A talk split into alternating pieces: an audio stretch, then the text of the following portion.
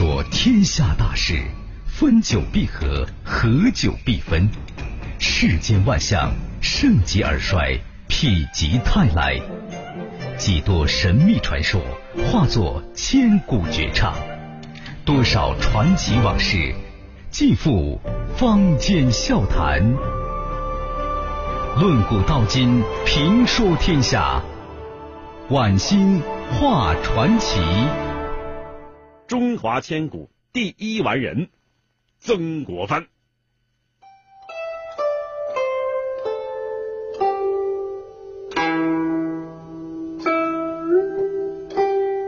这个曾国藩呢，特别害怕鸡毛。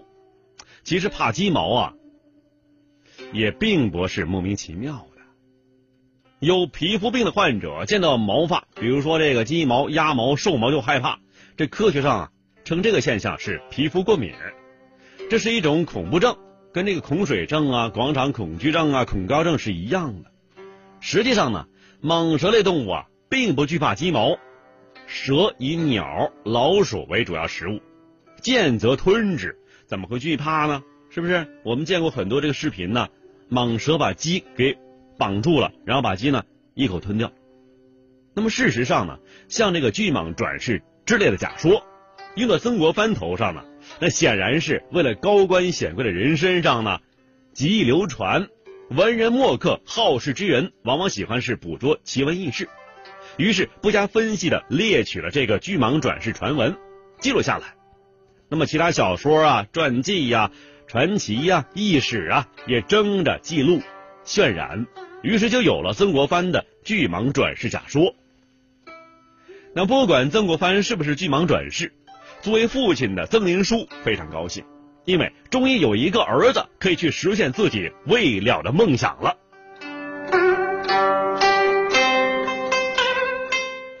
曾国藩呐，在道光年间连年被提拔，升迁是非常快的，十年之间连升十级。你想想看啊，从一个小科员到一品大员，连升十级呀，难能可贵啊，太难得了。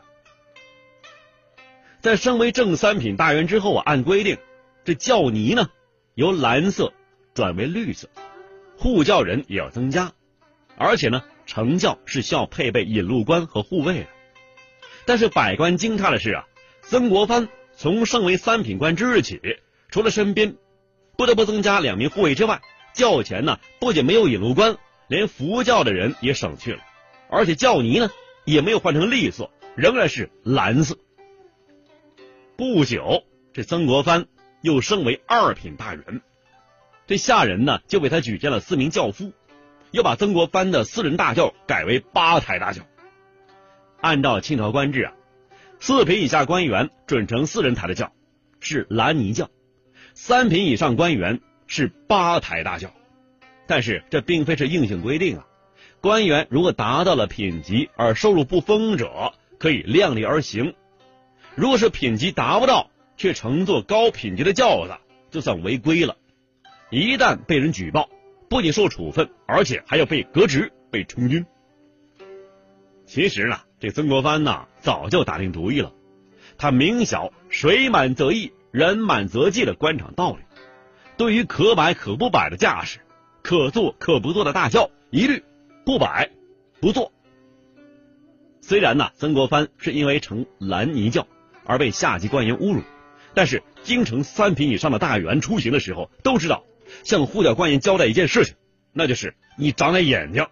内阁大学士曾国藩，他可做的是蓝泥教。曾国藩纵横官场几十年，正是凭借这种低调内敛的力量，纵横捭阖，横行无忌的。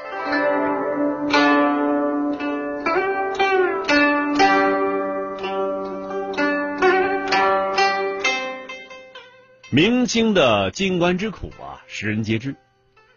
作为七品京官的曾国藩，年俸四十五两白银，外加作为津贴的恩俸，还有这个禄米，也不过是一百三十五两。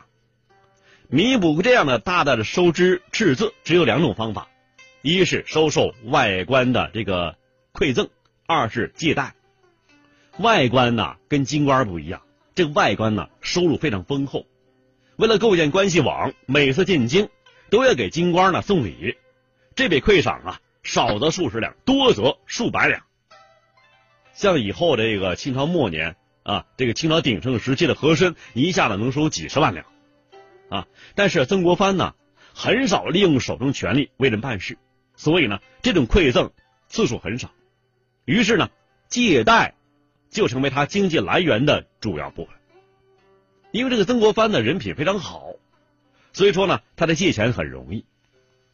道光二十二年，也就是公元一八四二年年底，曾国藩呢已经是累计借银四百两。当然有人说了，借四两白银算什么呢？但是啊，这一时期确实是体现了曾国藩多次出现了借、欠、窘等等字样，艰难形状跃然纸上。咸丰二年，曾国藩创建湘军，从此开始了十一年镇压太平军的戎马生涯。这个晚清军队啊，是最腐败的，吃空额、扣兵饷、出售兵缺，以及啊，在军营之中设赌收费。即使是清廉之官，也可以凭借劫矿和扣件。等等致富，什么是劫矿？什么是扣件呢？我们慢慢跟你说啊。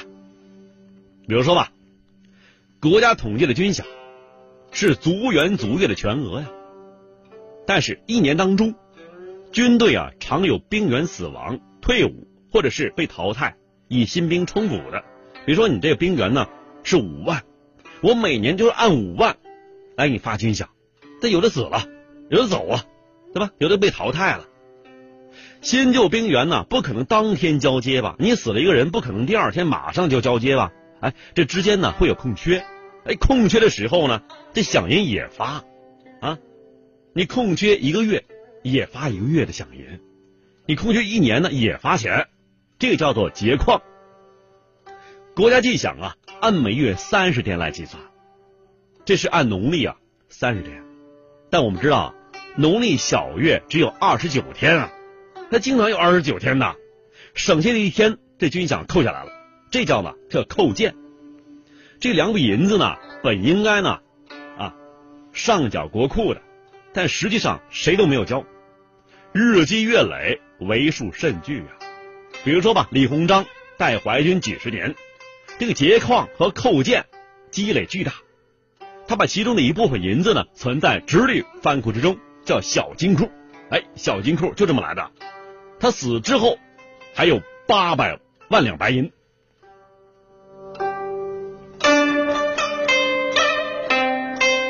不过呀，曾国藩的这个腰包啊，并没有因此而丰富起来。初出山之时，曾国藩表示：“我不要钱，我也不怕死。统兵之后，可以支配的金钱很多。”但是，他都捐了，捐给阵亡的烈士。什么是传奇？他说：“您传，越传越神，传着传着，这事儿就齐了。”这里是晚星画传奇，欢迎您继续收听。继续收听。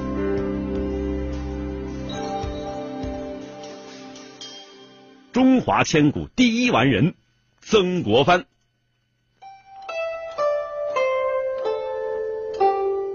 这个曾国藩呐，虽然是官至极品，但是晚年生活非常简朴。这曾国藩呢，爱穿家人为他所缝制的这个土布衣服。他升任总督之后，他的鞋袜仍由夫人以及儿媳妇、女儿制作。同治十一年。曾国藩在两江总督官署去世，终年是六十一岁。他生前呢，曾经留下遗嘱，丧事概不收礼。但是，曾国荃也就是他弟弟啊，曾经建议不要遵守此项遗嘱，因为呢，一品大员丧事啊，十非巨万可以了啊，关系密切。但是啊，曾纪泽拒绝了此项建议，曾国藩。自以为生前给自己留下的养老钱及丰裕，但是丧事办完之后呢，已经是所剩无几了。由此可看，这个曾国藩呢，也是个清官。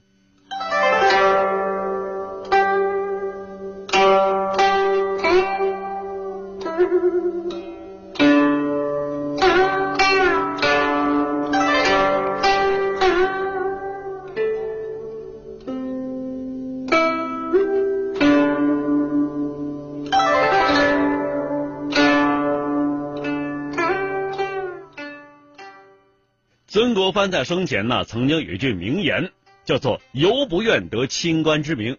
我特别不想别人说我是一个清官。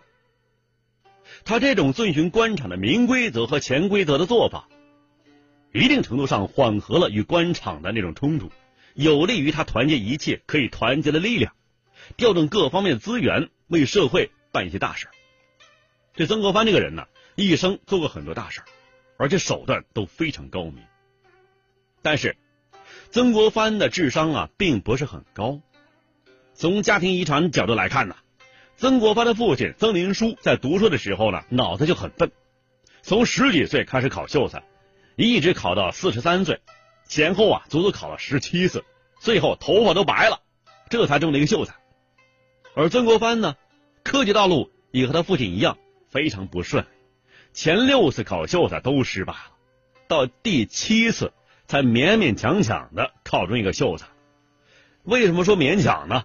因为曾国藩呢，他的名次是倒数第二名。由于曾国藩的天资，当时就有人议论呢。他的朋友左宗棠，我们知道，这个左宗棠曾经是封疆大吏啊，经常在和一些亲朋好友通讯之中说这个曾国藩呢，说曾国藩是欠才略啊，才太短，才艺太缺。不仅如此啊。他的学生李鸿章当面说他呀是儒缓，这词儿啊，咱得解释一下，儒儒雅的儒，缓缓慢的缓，儒生一样的缓慢，什么意思呢？你反应太慢了，就差说缺心眼儿了。这曾国藩呢，三十以前性格方面有很多平常人常有的缺点和毛病。他到北京做官之后呢，每天社交啊。非常多，到处喝酒聊天、听戏下棋，读书时间呢很少。那么这时候呢，在四十的时候，他总结了：我呀，不惑之年了，什么事都没做，我不能就这样稀里糊涂的混过去了。曾国藩这时候呢，为人傲慢，修养不好，脾气呢很暴躁，经常和别人发生几次比较严重的冲突。所以呢，这个曾国藩以后啊。他变成很平庸的一个人了，这平庸呢，应该是中庸的意思啊。那么，为什么后来曾国藩能够脱胎换骨，能够刻苦的自修呢？哎，这个呢，非常的有道理，而且这个道理呢，你也可以自己去尝试一下。他的入手非常简单，什么呢？写日记，用工整的蝇头小楷。把自己每天的所作所为，每天早晨一睁眼到晚上睡觉之前所做的事情，特别是把不符合圣人的标准的都摘出来，痛自反省。在日记中啊，他还给自己定下了每天功课的下限啊，每天读史十页，历史啊十页，每日记茶余偶谈一则，每日读一经一个经典呢，隔三差五的练习作文。有了日记这一工具之后啊。曾国藩的工作学习效率是大大提高了。通过曾国藩脱胎换骨的过程，对我们的启示是什么呢？如果一个人真诚的投入到自我的完善，即使他的天资比较庸钝，他的本领也可以增长十倍，他的见识也可以拓展十倍，他的心胸更可以开阔十倍。上下五千年。纵横八万里，在浩如烟海的故事里，我只说您感兴趣的事儿。晚星画传奇。最后呢，我们说一说啊，有关曾国藩称帝这事儿。公元一八六一年，在曾国藩的湘军攻占天津前后，也就是南京啊，已经是达到鼎盛了。那么据此呢？不少人认为，当时曾国藩已经具备了自立称帝的这个实力了。还有人呢指出两条路：要么拥兵入京，要么在东南举义。这曾国藩呢，他一生是遵循的修齐治平的儒家准则，起事为清廷干一番事业。说要他呀起兵反清，无异于反自己；要造反称帝，就要撕破我这张老脸。有悖于准则。那么当然了，如果曾国藩称帝，就必须要考虑能成功的最主要因素——军事。占领天津之后，就是南京啊，整个湘军集团兵力三十万，但是啊，曾国藩直接指挥的军队只有十二万，而且内部错综复杂，各属一致。左宗棠四万人早已独立了。还有几万人拨给沈葆桢来管辖，那么这样呢？曾国藩的嫡系部队不过只有其弟弟曾国荃的五万之众。由于曾国藩在称帝的事儿上持谨慎态度，时间长了，这朝廷呢也得到一些传闻了。慈禧为了打压曾氏兄弟，提拔那些湘军其他将领，在湘军内部打造势力均衡，以牵制曾氏兄弟。当发生曾国藩与沈葆桢争享之事的时候，清朝廷呢有意偏袒沈葆桢，从而呢来达到曾沈不和、分而治之的目的。而且在天津陷落之前，彭玉麟、沈葆桢、李鸿章、左宗棠等等湘军名将啊，已经是至都尉了，那没有造反动力了。其中呢，彭玉麟可以称得上是。曾国藩的死党，要这些督府们冒着生命危险去跟着曾氏造反，可能性有，但是可能性并不大。另外呢，在军事上部署兵力，朝廷也形成了对曾国藩的湘军的包围之势。那么当时啊，金陵克服之后，清朝廷派关文守武昌，据长江上游；伏明阿、冯子材。分守扬州镇江，据长江下游；三个临近，屯兵皖鄂之交，虎视南京。那么这样呢？只要曾国藩的湘军有异动，四面围剿便可展开，必然是一场生灵涂炭的恶战。鹿死谁手暂且不说呀，作为忠实维护封建秩序的地主阶级的一代圣贤，曾国藩他太清楚了，自己一旦称帝。李鸿章啊，左宗棠啊，他们的态度至关重要，他们是不会拥戴自己的。